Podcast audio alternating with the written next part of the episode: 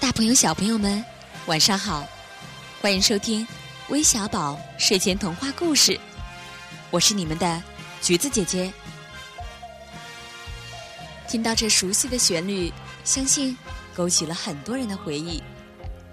是的，这就是《西游记》的主题曲。《西游记》可以说从五零后一直到现在的零零后。几乎是无人不知的故事，肯定啊，大家都知道。橘子姐姐今天是要讲一个《西游记》的故事。这个故事啊，是果果小朋友点播的。他给我们发来留言说：“我是果果，我每天晚上都要听微小宝睡前童话故事，我特别喜欢听你们的故事，实在太美妙了，想点播一个。”关于孙悟空的故事，行吗？当然可以。这个真假孙悟空的故事，就是送给点播我们故事的果果小朋友。接下来，让我们一起来听听吧。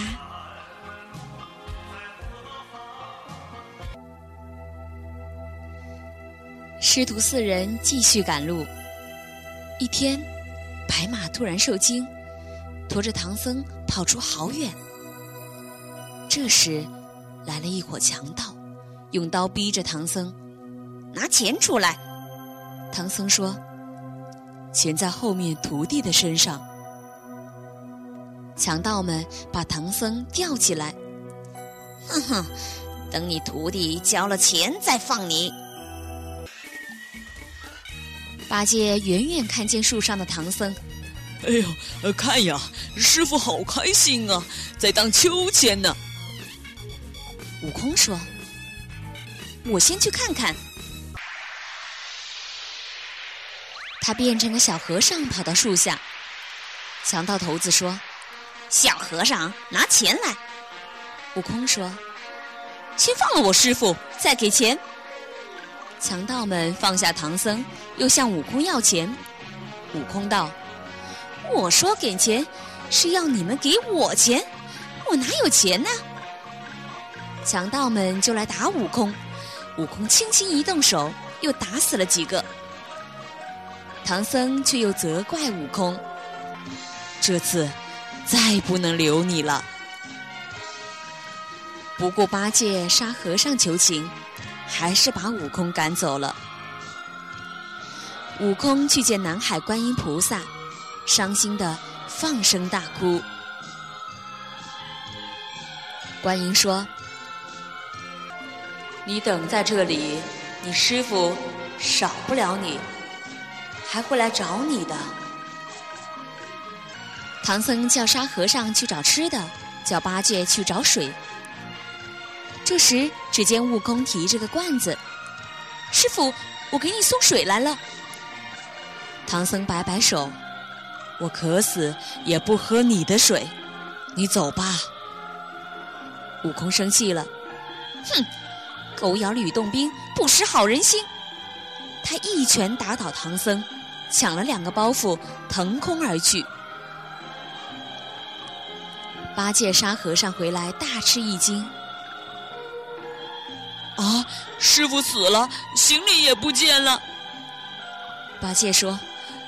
咱们埋了师傅，各走各的吧。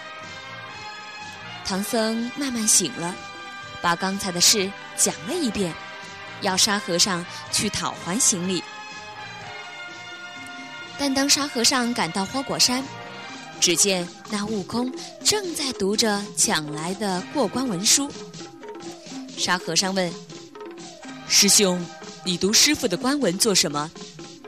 悟空说：“读熟了官文。”我自己去西天取经，你瞧，从里面走出一支取经队伍，唐僧、八戒、沙和尚一个也不少。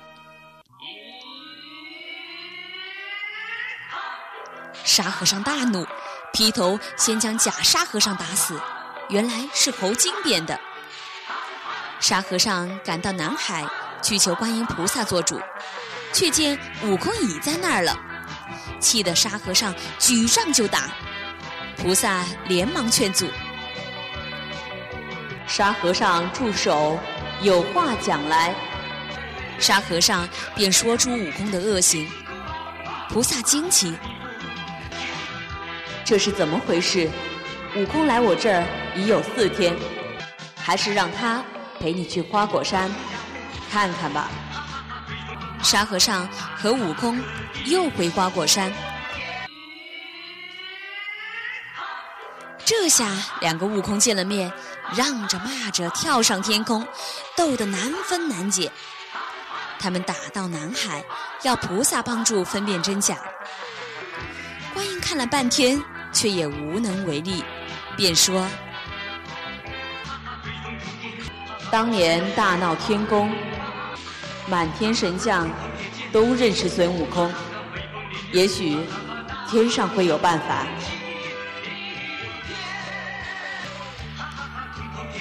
他两个拉拉扯扯，又打进南天门，直上凌霄宝殿，可把玉皇大帝吓坏了。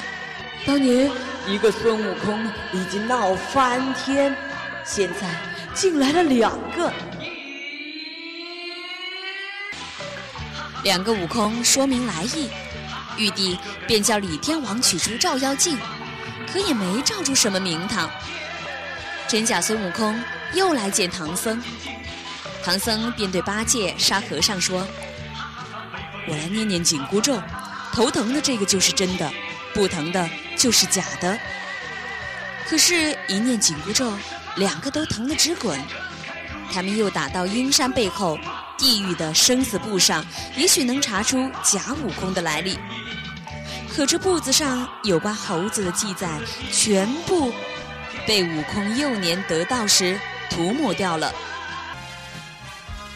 倒是地藏王身旁的一头名叫谛听的奇兽，很是神通，是妖是怪，一听便知。